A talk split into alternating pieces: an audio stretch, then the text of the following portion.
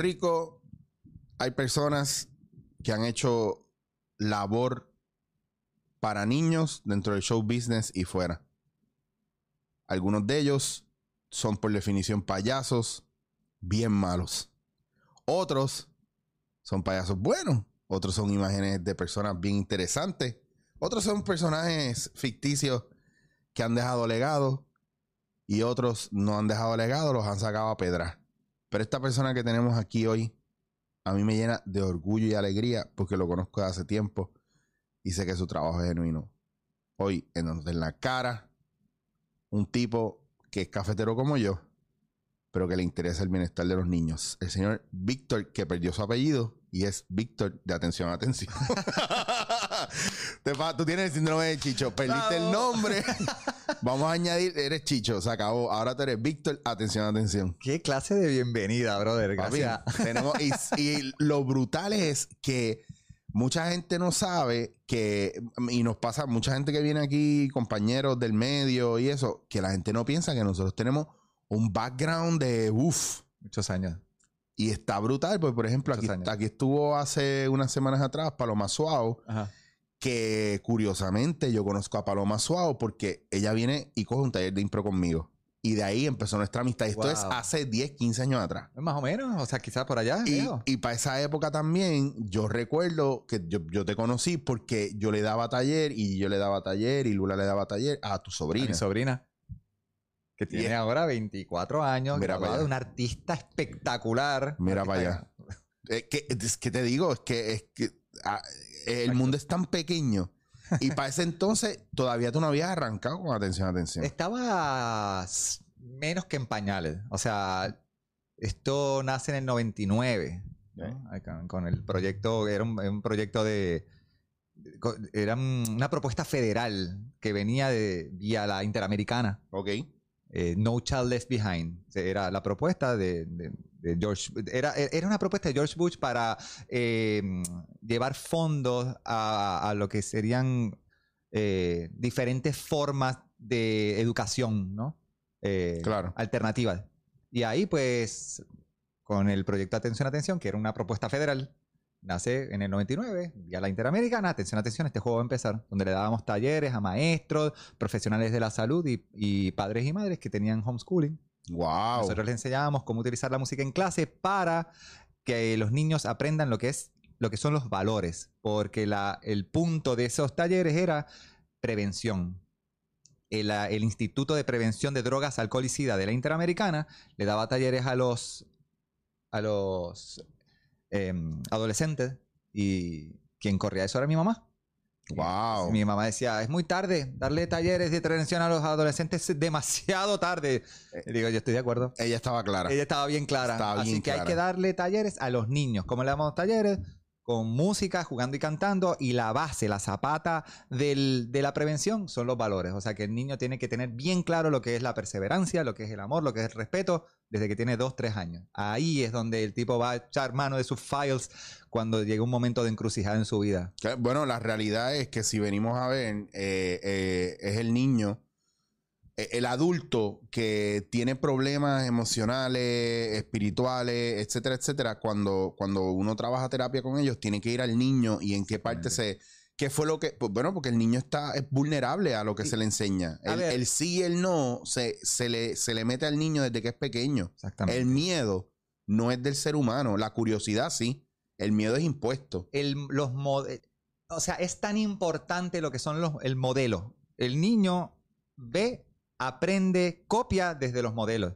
El modelo es papá, mamá, abuelo, primo, hermano mayor. Una vez entra en la escuela es el maestro. Y el niño va a ser un fiel retrato de lo que fueron sus modelos. A veces tú dices, oye, pero este nene, que los papás están al garete. Pero si tú echas para atrás, hay un abuelo envuelto. Claro. Hay un tío envuelto, hay un vecino envuelto, ¿no? O sea, uno nunca sabe en qué momento tú puedes ser el modelo de ese niño, que es lo que va a forjar la conducta de ese niño eventualmente, ¿no? Y el problema de esto, que yo siempre lo he peleado, es que a mí me pelean porque dicen que yo soy extremista. Full, o sea, yo soy, yo soy, ah, Chicho es extremista, ah, que tú que mucho, pero porque tú profundizas tanto? Cuando la gente, cuando el niño está haciendo cosas que de niños son cute, pero de adultos son un no-no, no pueden pretender que de adulto no las haga. Exacto. Y si de pequeño, pero, pero es un niño, es un niño, no. Es, es una caja abierta de, de emociones, de empezar a atar cabos en su cabeza. Y eso se queda ahí. Y cuando es un adulto, empiezan los problemas realmente. La, madurez emocional de un adulto, eh, cuando se enfoca en que es algo que hace el niño es gracioso. Por ejemplo, le ponen una música de adultos, reggaetón o whatever sea, y ven al niño perreando. Sí. Todo el mundo se mata de risa. Claro. Que está acá, que perdonando, o sea, está. eh, Víctor está cabrón, está cabrón porque está fuerte. Y yo lo, yo lo hablo así, Sí. aquí yo soy bien arroya bichuela, y es porque a lo mejor alguien que está viendo esto ve esa conducta y se enfogona. Ah, pero eso no es nada malo, eso no es nada malo. Está bien, para usted no es nada malo, pero después en 15, 20 años soy yo el que tengo que intervenir en un taller de impro o en un taller de lo que sea para ayudar a ese chamaco porque no puede bregar con X o Y y la responsabilidad de lo que él ve y lo que él hace, pues... Oye, ¿y por y- qué de repente un adolescente está brincando etapas? Oye, porque lo, lo tienes brincando etapas desde que Desde tienes 3, chiquito. 4 años. Entonces, ¿qué tú esperas? Ah, pero es que yo no puedo bregar con el psicólogo. Ah, pues el psicólogo va a arreglar 15 años de... Es así. Y la, y la cuestión es que está ahí para que uno asuma la responsabilidad, pero es lo que yo digo, el síndrome de la servilleta. Ah, si yo no lo... La vi la servilleta, pero si nadie vio que yo la vi, no la tengo que recoger. Así es. Entonces, el, el trabajo con los niños es bien importante porque... Y te voy a hablar partiendo de un tipo que yo trabajo con niños, pero no voy a hablar de lo que yo trabajo con niños. Yo, yo te voy a hablar de lo que yo he tenido que trabajar con mi niño interior. Que yo de adulto he tenido que hacer terapias, coger terapias de, ok, vamos a ir a este momento en tu vida y qué sentiste en este momento, qué pasaba en este momento. Y hay una terapia que se llama conexión crística que te lleva, por ejemplo, a mí me, me pasó que yo no entendía por qué mi despego con mi hermana y mi mamá toda mi vida. Y en ese proceso de conexión crística hubo un momento donde yo pude visualizar y, y- y verbalizar cuando la, mi, mi compañera me preguntaba qué estaba viendo. Yo le dije, estoy yo montado en el carro de mi abuela, yéndome de Ponce a Cabo Rojo y mi mamá en los brazos de mi hermana despidiéndose. Y ese fue, y eso fue recurrente para mí. Wow. Y ahora mismo mi hermana vive en Tallahassee y yo no veo mucho a mi, a mi sobrino. Y mi mamá viaja mucho a Tallahassee y yo no veo casi a mi mamá. Entonces, cualquiera puede decir, ah, pero tú no te esfuerzas, tú esto y lo otro. Y no es que no me sale, yo las amo y las adoro. Pero esa distancia se forjó desde que yo era pequeño y yo no lo sabía. Ujú. Y ahora lo manejo diferente. Hay amor, hay cariño y todo, pero hay una parte ahí del niño que, que fue eso. Y entonces, claro, volviendo a lo tuyo, para no irme ahí en plan personal hardcore, volviendo a lo tuyo, yo veo, por ejemplo, el trabajo que ustedes hacen. Yo me acuerdo cuando yo trabajaba en Buen Vecino y fui a visitar el estudio de ustedes, que a mí me, me voló la cabeza. Ya yo conocía a Yamil, que Exacto. fue Sí, sí, ilustrador y animador de ustedes. Y, y el trabajo y la dedicación a hacer algo de calidad para los niños y entender las etapas y Exacto. hacer cosas para etapas que a mí me vuela la cabeza. Tú sabes que muchas veces nos dicen, oye, pero ¿y cuándo ustedes van a sacar otra cosa? O vamos para otro lado. O sea, y yo, yo nunca contesto. Yo lo que jamás. Eh, Excepto lo- aquí, aquí que nos va a contestar. excepto acá. Lo que sí en mi cabeza dice, lo que pasa es que eso no es para ti. Ya está. Eso es así de simple. Eso es para ese niño. Claro. Y ese niño lo que quiere es eso 400 mil veces. Y lo próximo va a ser algo que vaya por ahí, pero con este otro tema, ¿no? Claro. Pero porque estamos enfocados en lo que, que- que el que va a consumir eso Es el niño. es el niño. Claro. Y esa consumición tiene que ver con la- el aprendizaje de un valor, un concepto, whatever. Y, ¿sabes? y ahí está el papá tratando de forzar, adelantar las etapas. Exactamente. Pero ven acá. ¿Pero y cuándo van a hacer esto? Pero es que nunca. Porque no es para ti. Sí, ves, yo no soy, yo, eh, yo como, qué sé yo, el papá no es público, tú sabes, el público es el niño, tú Y estamos claros que el papá es el que lleva a ese niño a un show, es el que compra ese. Bueno, cuando se vendían DVDs, ¿no? bueno, pero por lo menos es el que le pone el, el- el YouTube al niño. Pero la realidad es que estamos claros quién es, quién es el público, quién es mi público. Ese niño. Ese Claro. niño tiene que tener, y pensando en la experiencia, la mejor experiencia para que él aprenda eso. En el video, en la canción, en el concierto. ¿Cómo, ¿Cómo te preparas tú o cómo te preparaste tú para decir, ok, esto es lo que voy a hacer? O sea, siempre tuviste ese enfoque. Yo, yo sé que tú siempre casi, bueno, no sé desde cuándo, pero tú, tú eres músico como Sí. tal. Y cuando yo te conocí, estaba en, en varios proyectos y hacías cosas de, de música como tal, no necesariamente para niños. Entonces, ¿En qué momento tú dices, me tengo que enfocar ahí? Aparte de, de la, de, la, pro- de, la- de esta propuesta sí. federal, ¿dónde sale la intención? Tú sabes que yo, yo tenía issues con, con, con los artistas infantiles. Yo no quería ser un artista infantil, pero era porque me- no, no, era como que no en- entendía que lo que se hacía era la forma de hacer eh, o, o de proyectarse como artista infantil. Y no es que estoy en contra de cómo lo hicieron los antiguos modelos, es que no me veía. I, I can't relate claro. a eso, ¿no? Yo, yo me encantaba Pacheco, eh, Tío Nobel, no sé. Nunca soñé ser el copiloto. Tengo, chacho, tengo, me, me enviaron unos stickers, unos memes ahí. pa- No, me, me muero. Después lo veo, por favor. Los voy- es más, sigue hablándome que te los voy a enviar. No, por favor. Este, Gracias, Carlitos Lion. No, yo no. eh, yo yo no, no, no me gusta pintarme tampoco, no. Yo- Claro. Yo, yo soy bien. o sea, a la misma, al mismo tiempo que soy muy introvertido y me ha costado mucho durante muchos años poder, este, pues, decir lo que pienso, expresarme, poder sacar lo que, pues, lo que uno piensa, ¿no? Este, yo vengo de una familia bien, bien disfuncional, brother. Yo- Qué, qué fuerte que todos Eh, tenemos algo. Y, y- y- y hay muchos, nosotros somos cinco hermanos y, después de muchos años, ahora que somos todos grandes y viejos, este, tú, tú puedes ver la- las- las heridas de guerra, brother, de todos Eh. mis hermanos, eh, cuando, pues, cómo, cómo se expresan, las parejas que eligen, eh, cómo se mueven en la vida y son... Y, y mis hermanas son todas unas amazonas espectaculares, unas profesionales tremendas. Y tú te das cuenta de, de mano, wow, mami, papi, ¿qué estaban pensando, mano? ¿Por qué pasó esto, esto, esto, esto? Tú sabes, como que... Y ahora, ahora que yo soy papá hace un año y cinco meses, este, yo, y uno intenta ser la mejor versión de uno para, sabiendo que uno es modelo de ese niño. Claro. Este, y habiéndote dicho todo esto, hay toda una batalla para tratar de llegar a, a quien tú quieres ser, ¿no? Y cuando llegó el momento de elegir, bueno, sigo mi carrera de músico, guitarra, tocando con artistas, y tengo esta oportunidad de ser artista infantil. Pues tú sabes lo que hice. Yo empecé a pegar fotos de sapos y dibujos de sapos por toda la casa para enamorarme de la idea. Y, y eventualmente, seis meses después, yo dije, ¿sabes qué? Vamos, vamos, vamos. Esto, es- este es mi- esto es una misión. Voy a montar, voy a juntar lo que más me gusta de este mundo con lo que más me gusta de este otro mundo infantil y ver qué pasa. Pues, mano, eso fue como un petardo. Qué bueno.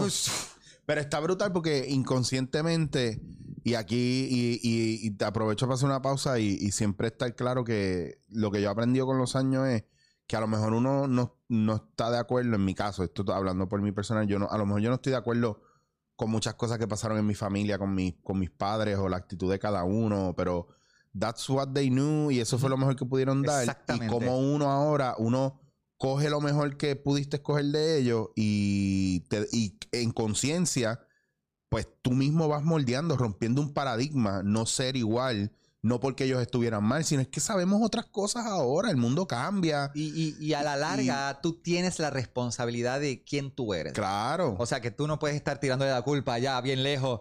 es que papi. Después de cierto que- punto no puedes estar haciendo esa Exactamente. mierda. Ah, lle- Llega Ah. un punto que tú tienes la responsabilidad de quién tú eres, cómo tú eres Claro, y qué tú dejas, ¿no? ¿Cuál es tu legado? claro. En- y eso, por ejemplo, a mí, a mí, todo el mundo sabe que yo soy súper fan de David Bowie porque antes, eh, tiempo antes de morirse, él decía, si yo hubiera sabido que yo iba a hacer esto, yo hubiera tratado de haberlo hecho antes para disfrutármelo más tiempo.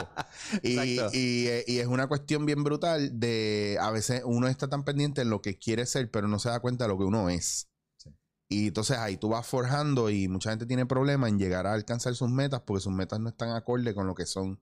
Es tan acorde con lo que la, la percepción que ellos tienen de otra gente y de lo que es, éxito. Es que hay mucho, hay mucho trabajo para eso. Tú tienes que wow, tú tienes que agarrar tus orejas así, este, hacer mucho trabajo, dejar que, que, que te influya la gente, Claro. que, que pasar por experiencias, entender que tu ego es el enemigo número uno y te va a estar aquí en la oreja diciéndote todo el tiempo Claro. lo que tienes que hacer, ¿no? Y, y cómo tú vas dis- disiernes, ¿no? Entre lo que quieres, lo que tienes que hacer y lo que debes hacer, ¿no? Claro. Y está heavy porque tú, tú montas.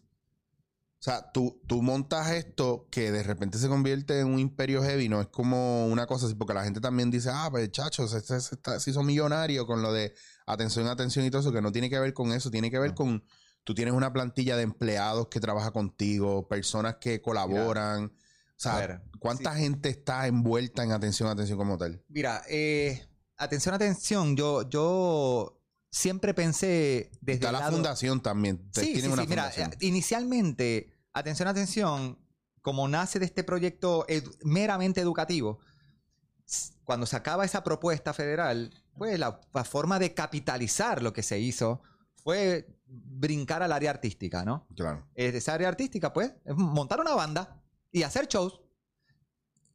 Eventualmente, todo lo que se generó de esos shows se reinvirtió para hacer contenido visual. Que fueron los DVDs, después se hizo el programa de televisión, luego entramos a Univision. O sea, cada vez que nosotros hacía- damos- va- dábamos un paso y era un palo económico, se reinvertía nuevamente para hacer crecer el proyecto Claro. pero crecerlo en plantilla, en, o sea, en, en- en personal, en, equipo, ¿no? En facilidades. Y en la medida que seguía entrando dinero, pues yo gastaba lo mismo. Era como que yo eh, ganábamos esto y gastábamos exactamente esto y cuidado si un poquito más. O sea que el... mi- Está brutal porque ese, ese es el viaje del artista que sigue queriendo. Bueno, yo, sí. lo, ¿te acuerdas lo que, lo que yo te enseñé ahora en, Sí, sí, todo Esa, en todo ese equipo? Entonces revolú de equipos. se me fueron como 3 mil pesos que llevo, llevo como un año ahorrando. Y era para otra cosa. Y digo, no, yo necesito darle un upgrade. Que por cierto, aquí voy a hacer el anuncio bien rápido. Van a haber unos upgrades, pero no empiezan ahora a jorar. Mira los upgrades, eso que mencionaste. No empiezan a joder con eso. Estamos en atención. atención. Sí, porque aquí son changuitos, se ponen rápido. Mira, tú ibas a llevar a fulano. Mira qué pasó con el podcast de Molusco. Mira qué pasó con esto y lo otro. Si no están viendo esas cosas y si no están pasando cosas es porque algo pasó y no te tengo que explicar, perdona. Yo, yo soy, yo soy rough con, con mi gente, pero los quiero mucho, recuerden. es un viaje. El amor es así. Y, Eh, y- hay, hay- hay momentos del amor en que uno tiene que... no, que hay que hablar claro. Que hablar- límite- hablar claro, sa- límite exactamente. saludable. Este es mi límite. Hasta aquí llego con ustedes. Entonces, claro, todo lo que tú eh, eh, Sí. ganabas tenías Sí, que sí, invertirlo en crecer, lo que es lo que se vio que empezó a suceder, Invertía. merchandising, el espacio en San Patricio, no sé si todavía... También, sí, sí. toda- O sea, lo que es el playground de atención, atención, las oficinas, el, la- el personal, todo eso eh, hacía que tú- nosotros tuviéramos mejor producto. Se escuchara mejor, se viera mejor. Oye, por eso mismo es que eh, el- este, este, este corillo en, en el, en, en el estudio se ganaron.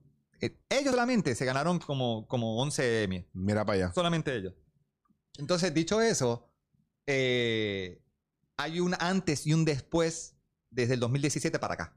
Claro. Eh, había un crecimiento orgánico dentro de Atención Atención y en el 2017 eh, pues mi mamá fallece Mm, y el, el- el- lo que significaba eh, Ivonne Solana, mi mamá, para Atención Atención es, como, el, core de, de Atención Atención. La fundadora, eh, ella siempre me daba pointers, ella, ella, ella tenía un- una maestría en educación y qué sé yo. Y to- entonces, como yo soy musicoterapeuta, pues entre los dos le dábamos mil vueltas a lo que era un concepto educativo y yo lo transformaba en visual o en show o whatever, ¿no? Y eso fue como una, te digo, fue para mí, fue como una bomba atómica y fue la primera vez que, que yo sentí cómo, esa, cómo se corta una... Con, eh, cómo se corta esto de, de la vida y la muerte, cómo, cómo tú, te- ese vacío increíble ante, pues, ante la pérdida de alguien, no importa lo que te digan, tú sabes que no la vas a volver a ver nunca más. Y eso, y tú dices, ah, mamas boy, ¿sabes qué? No, tiene que ver con conexión. Claro. Es la conexión que yo tenía con esa persona. Y e- ese nivel de entendimiento donde el vaivén de ideas hacía que nos potenciáramos eh, Que- profesionalmente. Que podía ser tu mamá como podía ser, por ejemplo, aquí estuvo eh, eh, Joel el Intruder y hablamos de Abdiel. Abdiel muere Exactamente. y es eso mismo. O sea, yo he tenido, mi- mis abuelos cuando se murieron, más que llorarlo fue la cuestión esto de, pues, perdidos, cómplices. ¿Cómo tú bregas con esa pérdida? Claro. mano? O sea, era el, el, era el, el- el vacío más profundo Sí. que yo nunca había sentido. Mira. ¿no? Y aprender a vivir con eso. Y pues ahí, ahí yo te puedo decir que a mí me tocó trabajar eso en, en Barcelona. Yo estaba leyendo eh, la autobiografía de, de un yogi que es de yoga para Mahansa Yogananda. A mí me tomó cinco años terminar ese jodido libro. Y cuando y me, to- y me tocó un tema heavy que fue lo de la muerte meses antes de que uno de estos tíos postizos que uno tiene de la vida se suicidara y me tocó bregar con un familiar querido lo que le afectó a esa situación. Y, y ser yo quien le diera apoyo para eso. Y años más tarde, pues me toca a mí bregar con mis abuelos, que fue bien fuerte porque yo decía, porque yo no estoy llorando, porque yo no me siento mal. Pues, Y fue entender que yo no sé cómo va a pasar con mi mamá, con mi hermana, o en un futuro, lo que tenga que ver, yo no Sí, sé. sí, sí. Yo no, es que yo no sé. Pero sí te puedo decir que mi approach hacia la muerte ha sido bien diferente porque el entendimiento que tengo sobre eso es otro. Y es bien, bien brutal que tú digas lo de la conexión, porque cuando uno tiene ese back and forth Sí. con una persona eh, y esa persona se va, ejemplo, cogí Disney Channel y estoy viendo lo de Imagineering. Ah. Que eso, Sí, brutal. wow. Brutal. Y ya creo que he mencionado esto como en cinco podcasts corridos. Brutal. Y siempre voy a mencionar que una de las, ese, de las cosas que más me voló la cabeza en el primer capítulo es cuando dicen que en tal fecha muere Walt Disney. Uno de los, de los, pues de los, de los, de los empleados de él que estaba encargado de la arquitectura y todo eso, dice, cuando Walt se muere, fulano dijo, ahora vamos a tener que ver cuánto trabajo él hacía por nosotros. Así es. Porque él se metía, él, él no hacía el trabajo de ellos, pero él se metía en todo lo que hacían y los impulsaba a hacer la vara. allá. Exactamente. Claro, que ese es el viaje. Hay gente que no hace a lo mejor lo que tú haces, pero su input te sube la vara, te sube la autoestima o te ¿Sabes sube la calidad de lo que tú haces. Tú sabes que a veces, es como que, oye, yo trabajo con músicos, trabajo con artistas gráficos y yo, yo no cojo un mouse. Yo a veces cojo la guitarra y le digo, mira, muchachos, por aquí. Pero la realidad es que uno, uno lo que hace es esto. Esto es la, Sí, la, varita el- de- el director, del director. director musical. Y eso es, es eso es, ¿no? Que, que ¿cómo tú haces para un, un tipo que tiene el talento del mundo? ¿Cómo tú haces para no cortarle las alas y que sea, ¿sabes qué? Mano, ¿sabes qué? Vamos a hacerlo. ¿Qué te parece si nos vamos acá? Y ese tipo que tiene todo lo que tiene para, para poder shine, le subimos la vara y le seguimos subiendo la vara y eventualmente salen unas cosas espectaculares porque no solamente trabaja solo, trabaja en equipo. Este, el trabajo en equipo, Claro. que entienda para dónde va eso, ¿no? O sea, hay muchos factores que hacen que esa vara suba solo, ¿no? Pero es que, es que nos toca como líderes y una cualidad de líderes es maximizar el potencial Sí. de la gente que lo sigue o Sí. que está con él. sí, sí. Y yo, y eso yo lo veo, por ejemplo, yo soy fanático de Enrique Bumburi, cantante español que me encanta, lo claro, adoro. claro. Y uno de sus discos, él cambió la banda completa. Sí. Hizo un disco con ellos y en el segundo disco él llegó al, al bajista, le dijo, "Va- ¿sabes tocar contrabajo? No, No. vas a aprender a Dale. tocar contrabajo. Oh. Let's do this, porque necesito contrabajo y necesito que lo hagas tú y quiero que cojas tu, tu proceso de, de aprendizaje porque eso es lo que quiero tener en el disco. Y es como que, wow. ¿Tú has visto en vivo a Bumburi? Pa- como hay, hay videos míos Ajá. cantando todas las canciones en otras páginas de YouTube que ya no uso. Ah, Cuando yo tenía 16 años, Yo lo lo, fui a ver con Héroes del Silencio Ah, en el ya. zoológico de Madrid, porque yo hice toda la high school en Madrid, by the way, por unos revoluces de mi familia que mami terminó en Madrid. Ok. Este, y justo salió Héroes del Silencio. Ah. Y yo de ahí, yo me quedé tunks, Yo, fijado con ese yo hombre. la mano, de primera que vez- brutal. La primera vez que lo vi fue en Valencia, después lo vi en Barcelona, después lo vi en Nueva York, que, que tuve la oportunidad de estar en los en sitios que él iba a tocar y era como, y estoy chequeando el tour nuevo que va a sacar. Sí. Y ahora que tú tienes, a uno tiene un par de pesos más, pues te dice, Acho, lo voy a ver en Bogotá si tengo que ir a Bogotá, lo voy a ver en Phoenix si tengo que ir a Phoenix. Ajá. Eh, está brutal. Bueno, voy a ver a Foo Fighters ahora en Detroit. Pues tengo un taller por allá y dije. Acho, voy para allá.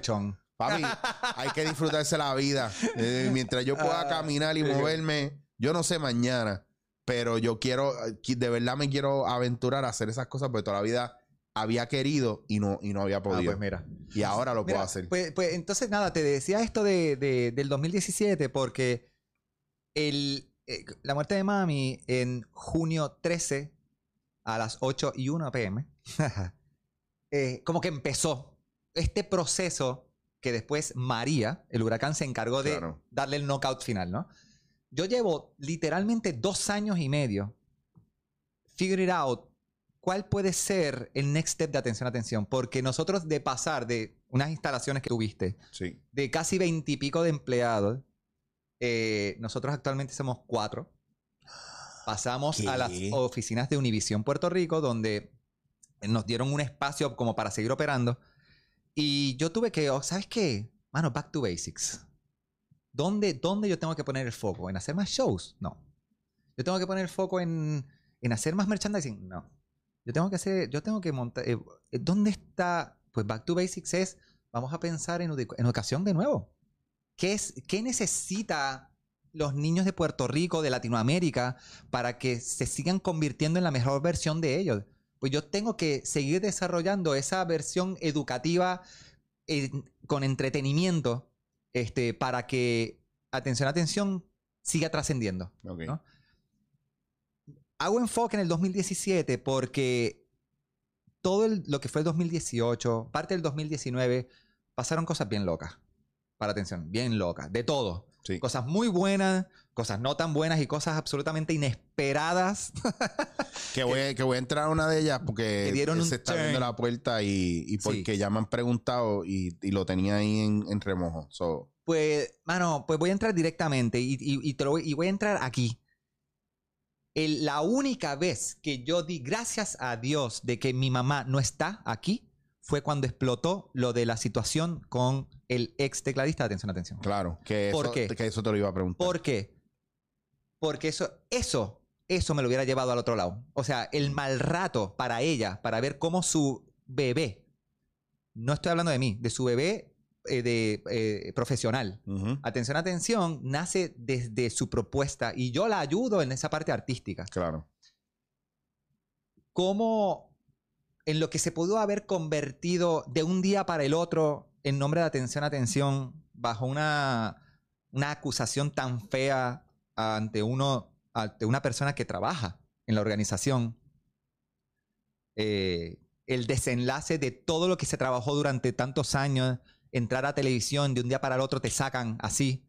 Sola- pero y que ojo, que esto no tiene que ver directamente con ustedes. Cero, tenía cero. que ver con un integrante que no estaba donde tenía que estar. Exactamente. Y dicho eso, eh, yo siempre tuve en mente la- en, eh, qué es lo que había que hacer, ¿no?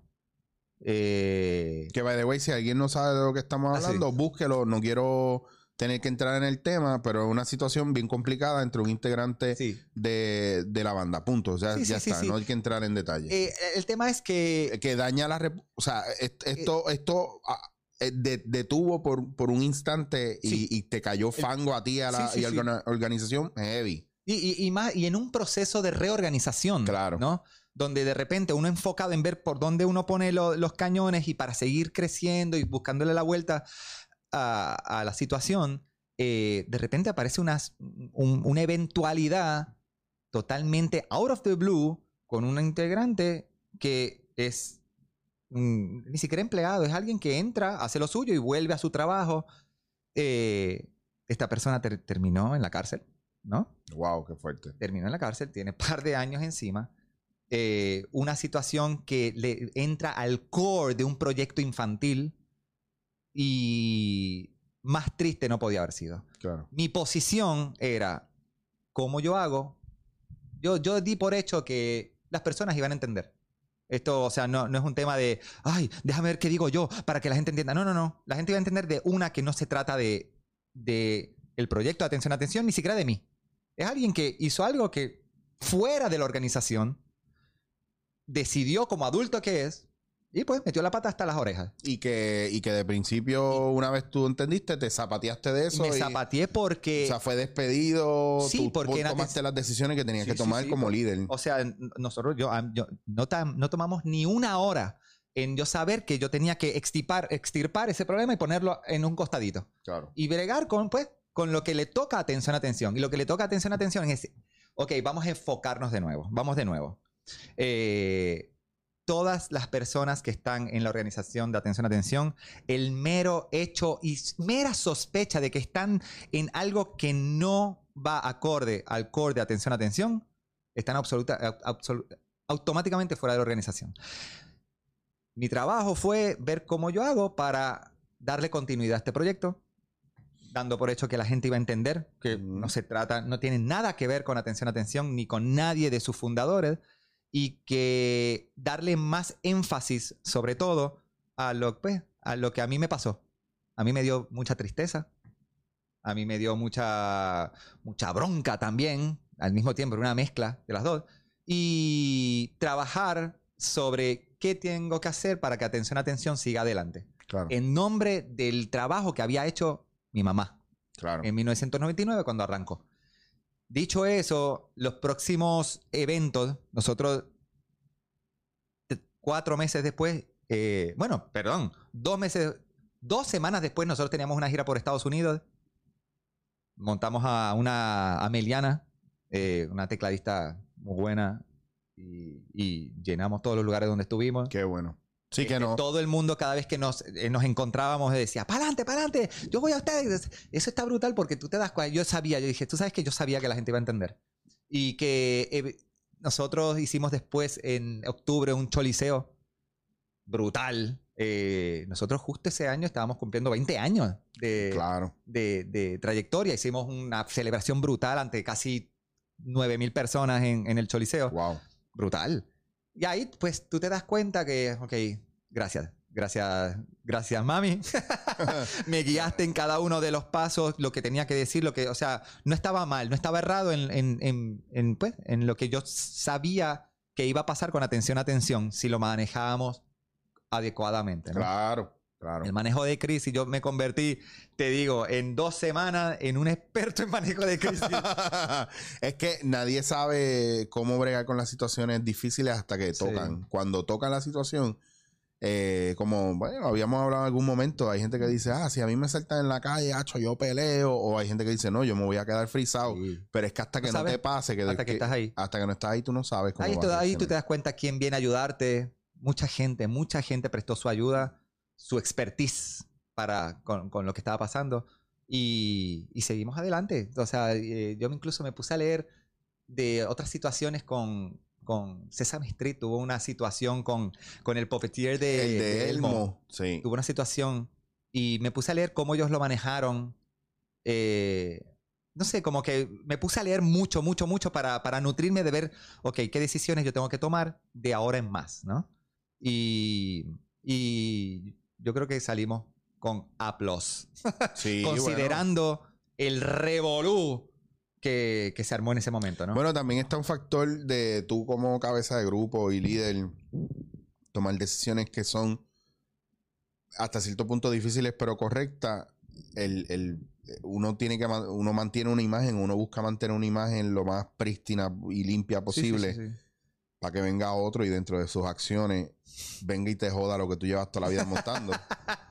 yo lo, te lo digo así porque yo lo, lo- lo cuido a nivel personal. Hay gente que piensa que yo, yo soy un come mierda o yo soy un, un- un tipo raro o lo que sea, pero yo cuido mucho mi privacidad, yo cuido mucho la gente alrededor mío. Eh, eh, mucha gente, hay, hay bien poca gente que sabe que yo tengo novia y muchos no han visto fotos de ella, Ah, ¿tú tienes algunos intuyen.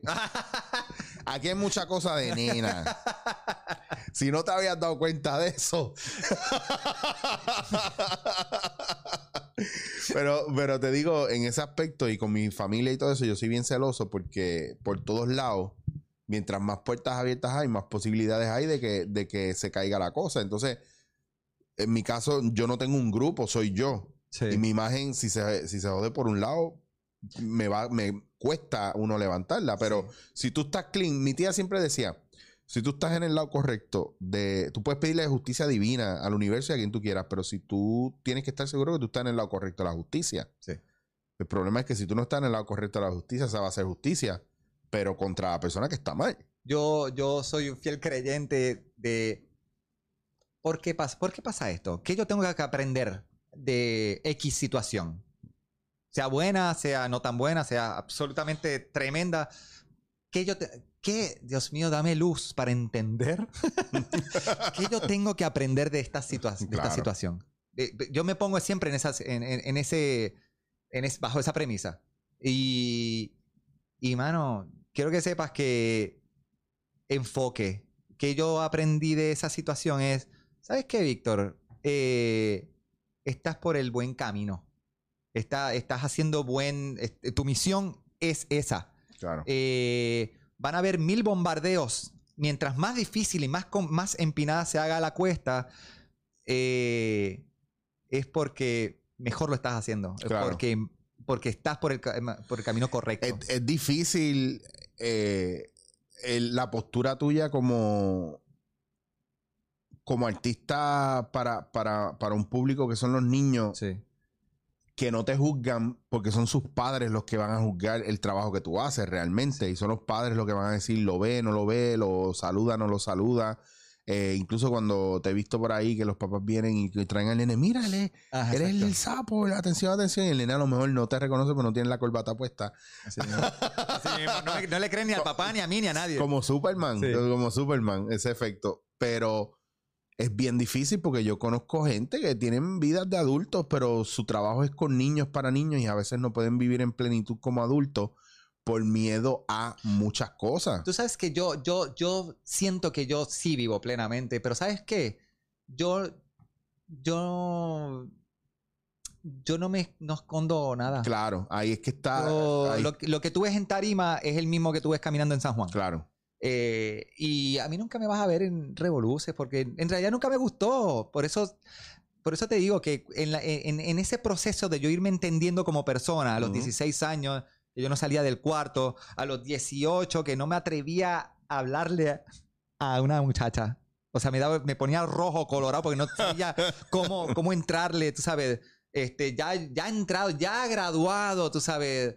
No, no, había muchas cosas bien awkward que yo no, no terminaba de entender cómo era el, este, el, jue- el juego de la vida, mano. claro. Este, bottom line, no ha cambiado ese Víctor desde allá al, al Víctor de hoy. Eh, tiene más, más códigos, hay más códigos, ok, ya- ya voy entendiendo cómo es la cosa. Y eso hace que, que yo, que, mano, la única manera de ser exitoso es siendo auténtico. Tú, tú eres auténtico, tú sabes lo que te gusta y lo, lo vas a hacer de la mejor manera. Y esas personas o ese niño que tiene esa antenita aquí va a entender que, ah, mira, eso, eso me gusta. ¿Por qué le gusta? Pues porque, porque es auténtico, porque es transparente, porque es así. Eh, yo creo que ahí es, ahí es cuando tú puedes decir, wow, soy exitoso, no por el dinero, no porque estás, es porque estás haciendo lo que te gusta y lo estás haciendo de, de corazón y transparente, ¿no? Eh, no sé, yo creo que está brutal que yo creo que Atención, Atención está recién comenzando. Sí, bueno, oye. O sea, después de todo lo que te estoy contando y todo lo choliseo, viajes, esto, lo otro, revoluce, como que, mano, ¿sabes qué? Yo creo que es momento de, vamos a empezar de nuevo. eh, oye, Vamos a, vamos a... Ya lo dijo un sabio puertorriqueño, Antonio Martorell, cuando Antonio Martorell te- tenía un estudio, una casa estudio en Calle en la, y tenía todas sus piezas ahí, se le quemó toda la casa y perdió todo porque alguien entró a robar y como no Wow. encontró que robar, se le quemó todo. Vinieron todos los artistas de esa época y toda la gente de, ah, oh, qué tragedia, qué tragedia. Y cuando él llegó a la casa dijo, pues tenemos una, una excusa para empezar de nuevo. Qué bien. Y mira cómo el fuego convirtió todo en un arte más espectacular. Sí. Y, y qué pena que lo hace a través de la destrucción, pero qué bonito el resultado.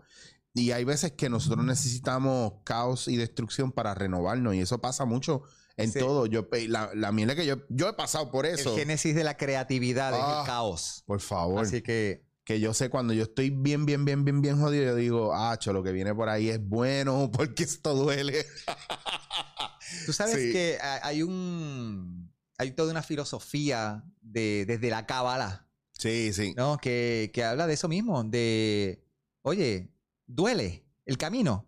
Vas por el camino correcto. Incluso, ¿Sabes? incluso cuando tú vas a armar un rompecabezas, lo que hay es caos. Y cuando tú vas a montar un castillo de Lego, el Millennial Falcon, lo que tú quieras, las piezas vienen todas regadas sueltas. Ujú. Es caos lo que hay ahí y tú tienes que soltarlo y empezar a tomarte el tiempo para organizar hasta poder montar. Y cuando terminas de montarlo es el accomplishment de, wow, mi, mi obra magna está hecha. Qué espectacular. El enfoque mío desde hace un año y cinco meses se llama Cecilia. Y te, y te iba a preguntar por ella ahora.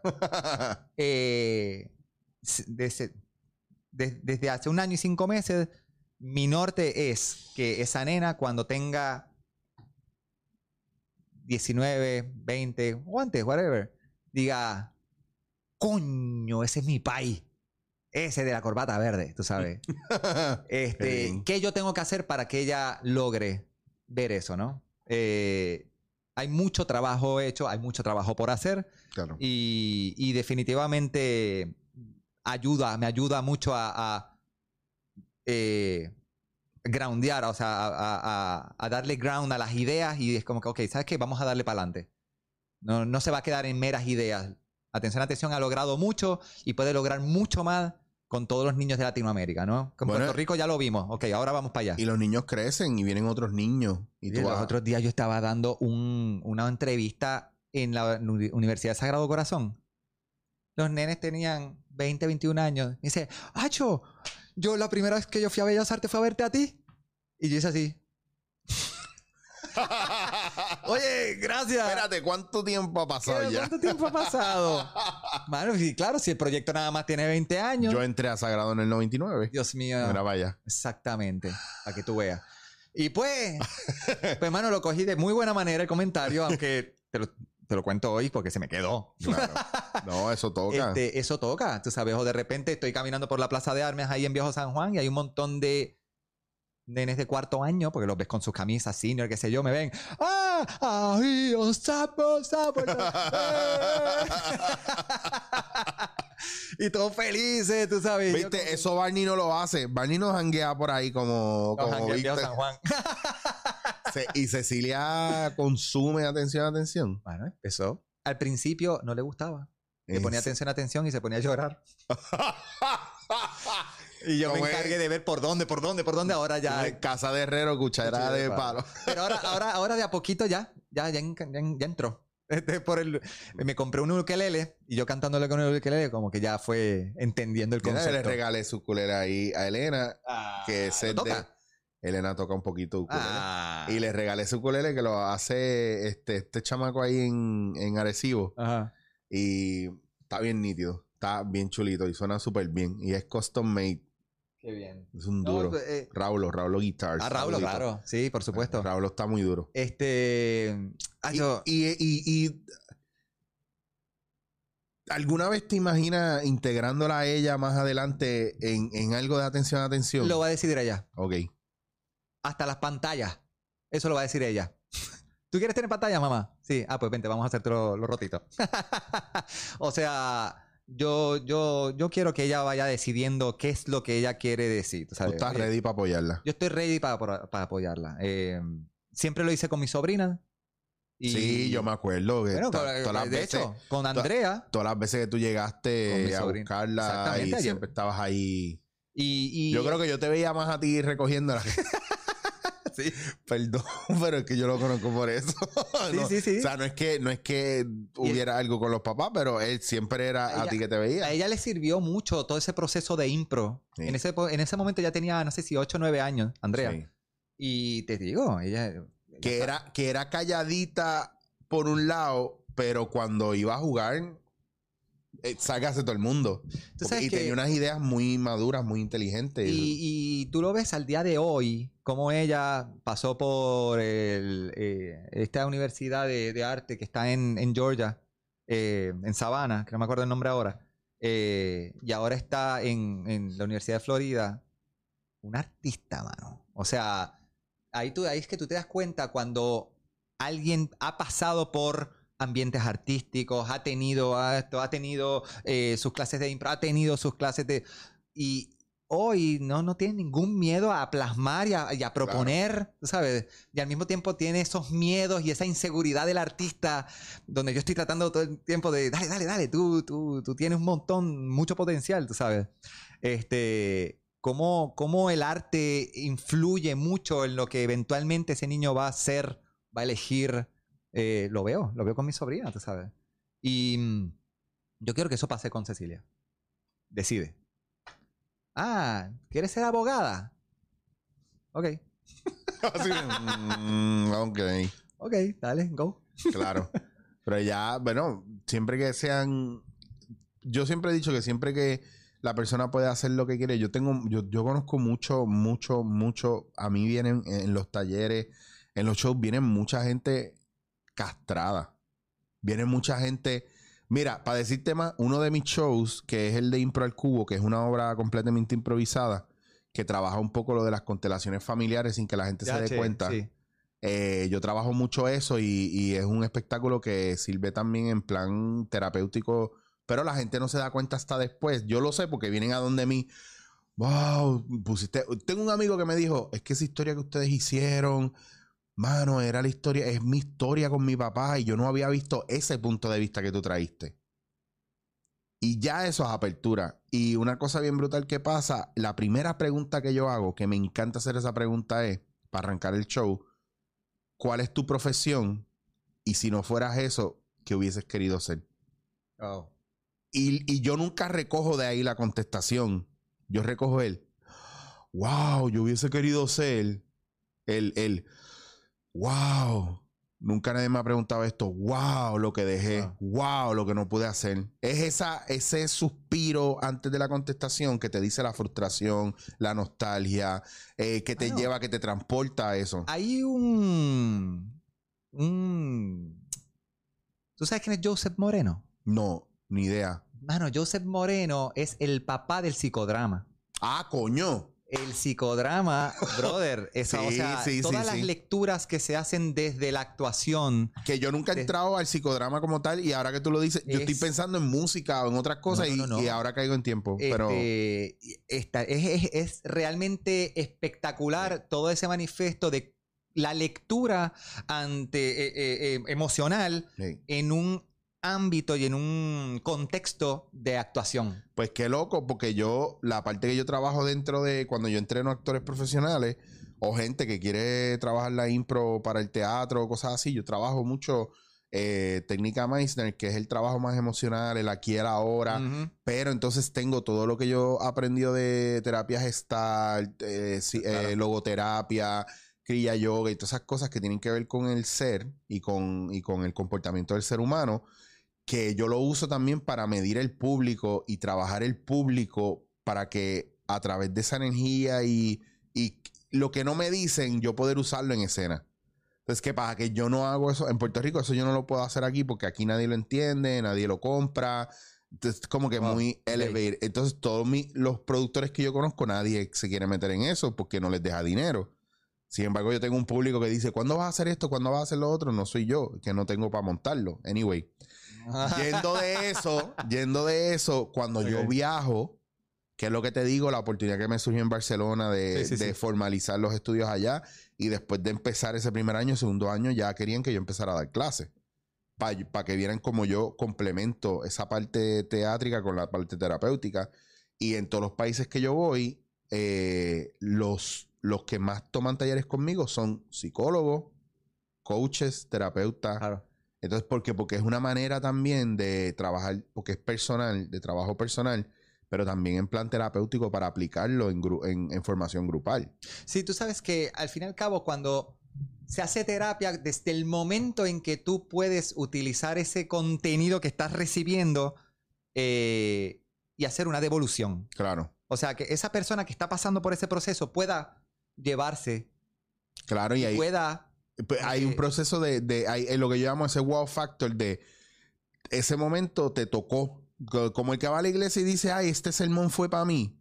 Pues la gente que va al taller y, y ve una parte, me han pasado, yo he ido a talleres corporativos en compañías grandes, en fábricas, Ujú. he trabajado con ingenieros y un montón de gente y de repente tengo una hora o media hora para traer ese wow factor. Pues saco los, los ejercicios que yo sé que provocan eso, esa catarsis y solamente cojo dos o tres de ejemplos y hago un breakdown. Después de ver el taller, yo le digo a la persona, usualmente la persona, la persona a la que yo tengo que desnudar frente a todo el mundo es la que dice, ay, es que yo traté de hacer esto, pero, pero pues eh, yo soy así. Y yo, pa, voy contigo. Tú eres así, así, así, así. Te Mm. pasa esto, esto y esto y esto. Y siempre te sientes así. Y ahí se empieza a aguar los ojos.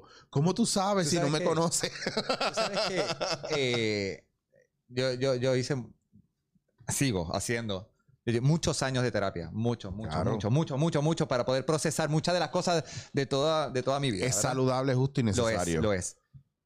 Y siempre, y me quedé con una pregunta que me hizo una, una- una terapeuta una vez.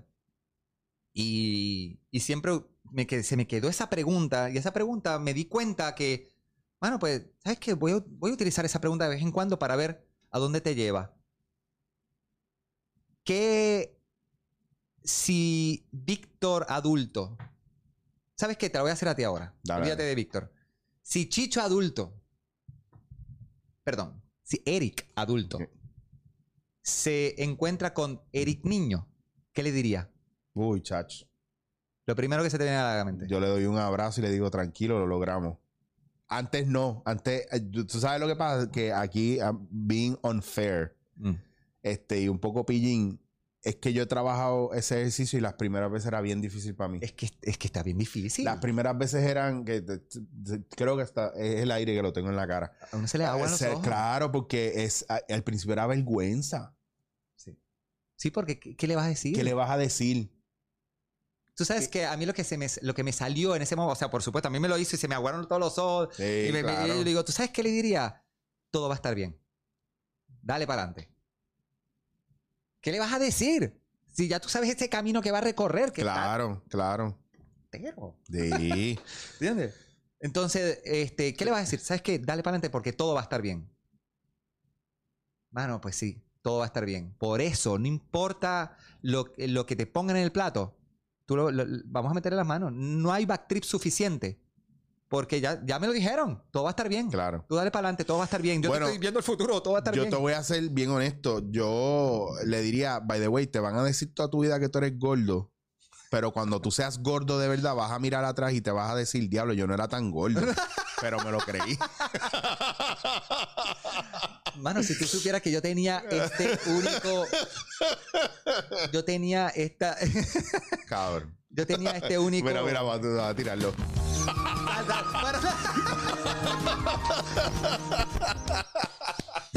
Ay, viste. Ay, Esto está cabrón. No, al final, al fin y al cabo, yo, yo, tú sabes que yo tenía muchos issues de flaco.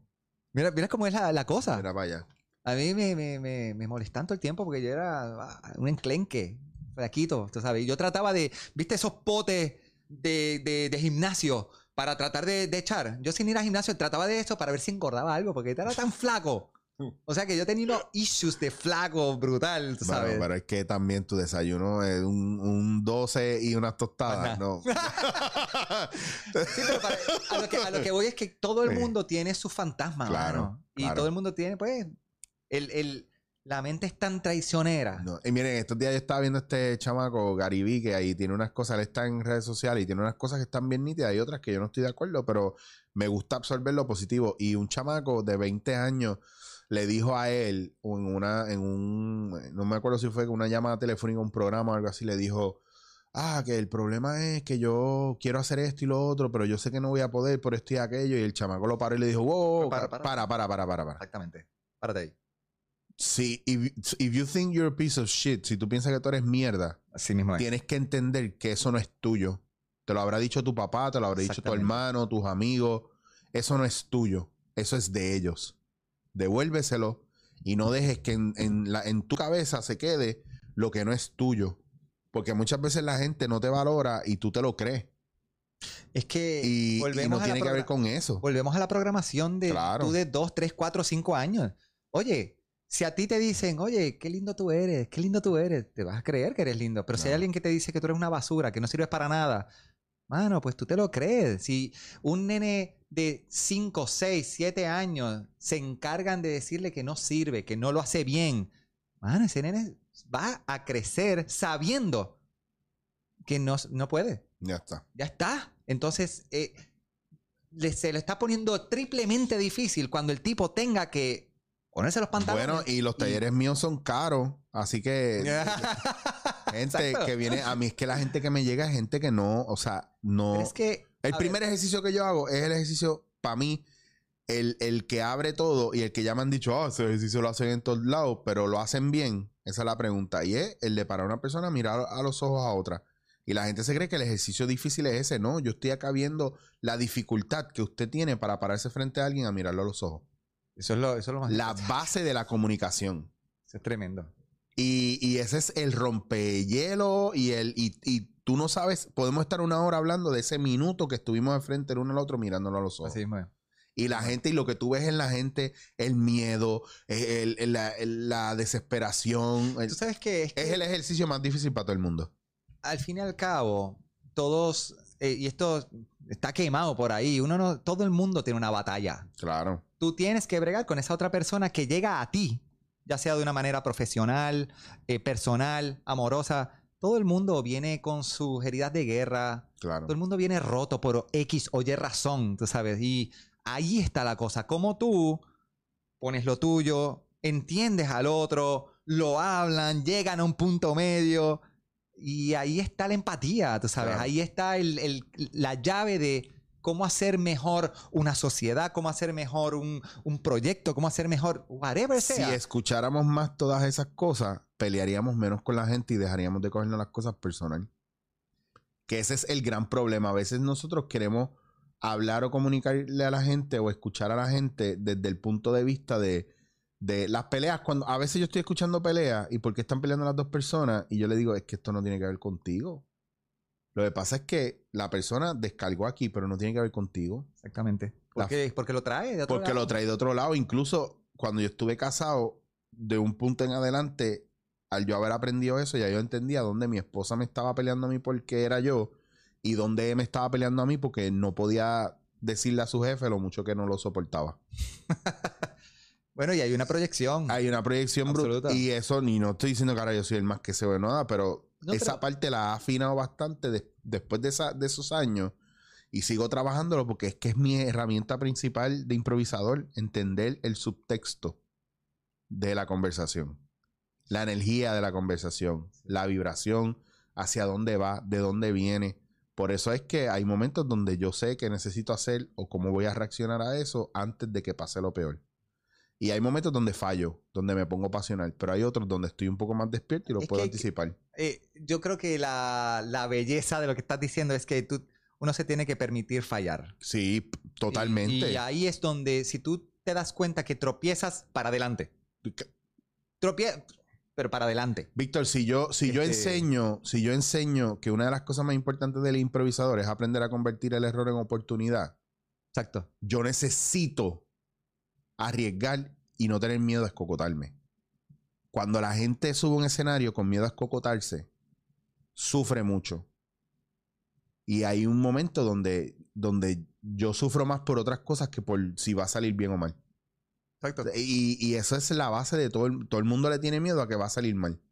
Y yo no. sí, Bueno, sí, porque tiene, pero que, tiene que ver con control también. claro. Pierdes el control de lo que va a pasar. Y, Eh, oye, y en impro ese es el, ese es el Eso start. es claro. Ese es el... es, que, es que te digo, tiene que ver el, el documental de, de Martorell que lo dirigió Paloma Suau, que se llama El accidente feliz. Habla, habla mucho de eso también. Está, creo que está en Fine Arts todavía. Pero está, eh, esa, esto que estamos hablando es esa misma línea, mano. Esa Sí, misma línea. Mira, eh, cuando tú trabajas con niños, eso tiene que estar bien claro. Mm. O sea, no hay error. No hay error. Hay cosas, obviamente, que tiene que ver con el mensaje, que no son para niños. Pero sacando eso de lado, no hay error. Con los niños tú tienes que ser lo más auténtico y darle para adelante. Y si te equivocaste, el nene se va a reír. y va a aprovechar esa equivocación para entonces darle más vuelta y para que el niño termine de entender que, oye, todos nos equivocamos, no está mal si te equivocas incluso. ¿no? Claro. Este, es, es parte de los valores, el, el- el quererse, el quererte. Tú sabes, que no, no importa lo que tú hagas o lo que tú digas, ¿sabes qué?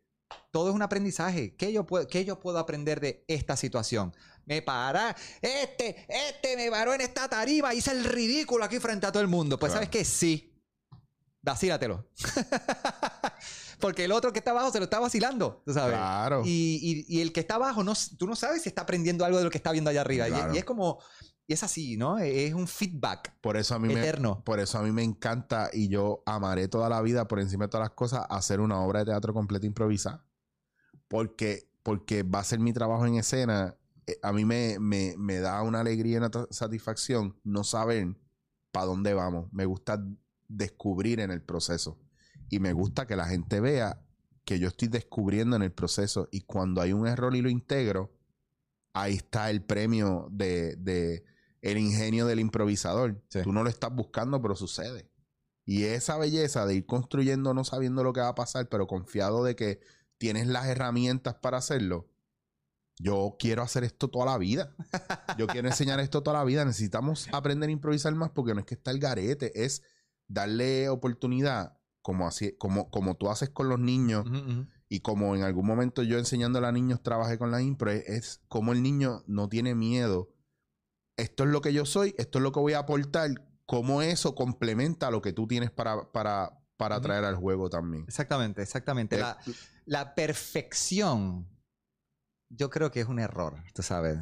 Eh, de- lo- mano, yo, yo, yo aspiro a, a- a llegar a, a la perfección en esto. ¿Sabes qué? Sí y no. Sí y no.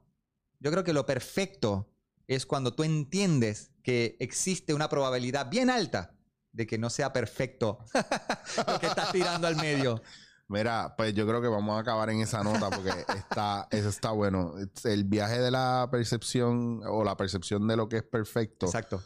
que para mí es tan relativo. Es relativo. Eh, porque para mí la perfección puede ser lo simétrico y para otro puede ser lo asimétrico. ¿Me Exactamente, Exactamente. entiendes? Eh, para mí la perfección es la organización y para otros es el caos. Para mí la- lo perfecto es un improvisar y para otros es un guion. Y para mí un guion es una cárcel. Y no puedo bregar una estructura. ¿Qué voy a hacer con esto? Y, no, y no puedes salirte de esto, pero es que eh, los personajes evolucionan, la energía tú no la puedes tener en un pote encerrado, la energía, la energía expande. ¡Ah! ¡Puf! Pero tú sabes que al fin y al cabo hay espacio para todo. Claro, Hay ahí momentos y está. momentos. Ahí sí. ahí está. Y eso, porque también otra, que es otro de los de, la- de las reglas para mí, o de lo que uno consigue como improvisador, nos aprendemos, nos hacemos maestros de adaptarnos a todo. Porque, porque confiamos plenamente en nuestra herramienta. Y nuestra herramienta personal es nosotros mismos.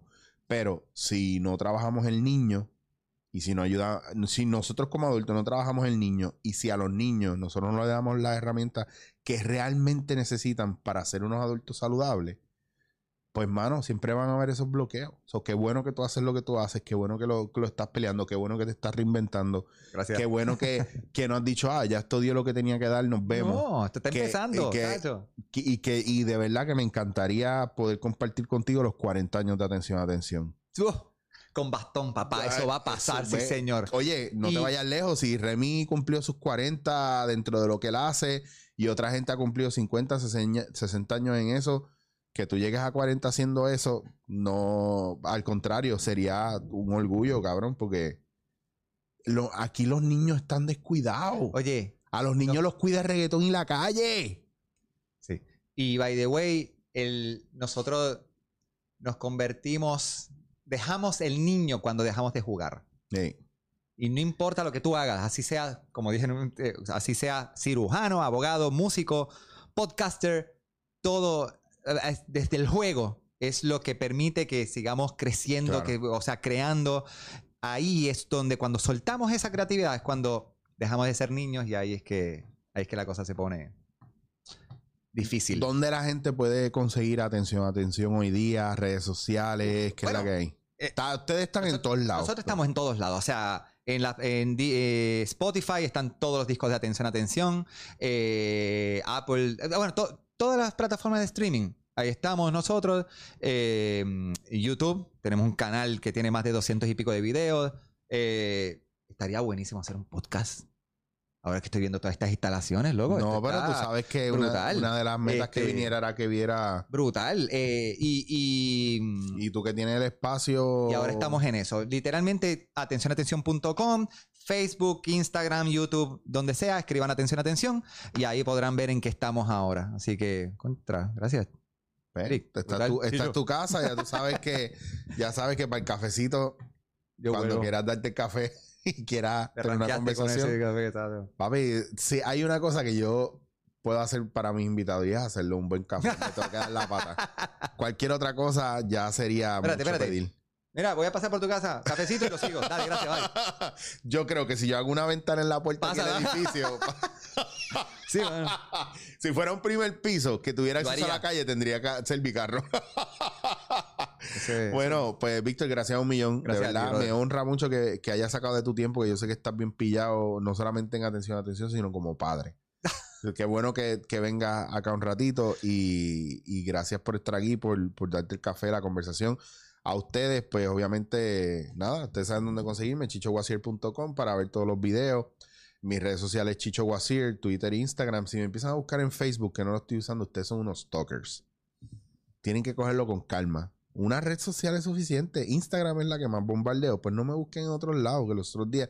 Yo voy a, Facebook y veo 800 mil eh, requests. No voy a añadirlos en Facebook. Vayan al fanpage y yo no lo alimento, así que olvídense. Los quiero mucho, gracias a un millón. Ahí tienen a Víctor, atención, atención. Chequense, si no lo han podido ver, El Accidente Feliz, Paloma Suave, chequen la entrevista. Es bien cool, se van a sentir refresh y se van a sentir que siempre es bueno volver a empezar para los que le tienen miedo. Esto es Dándote en la cara.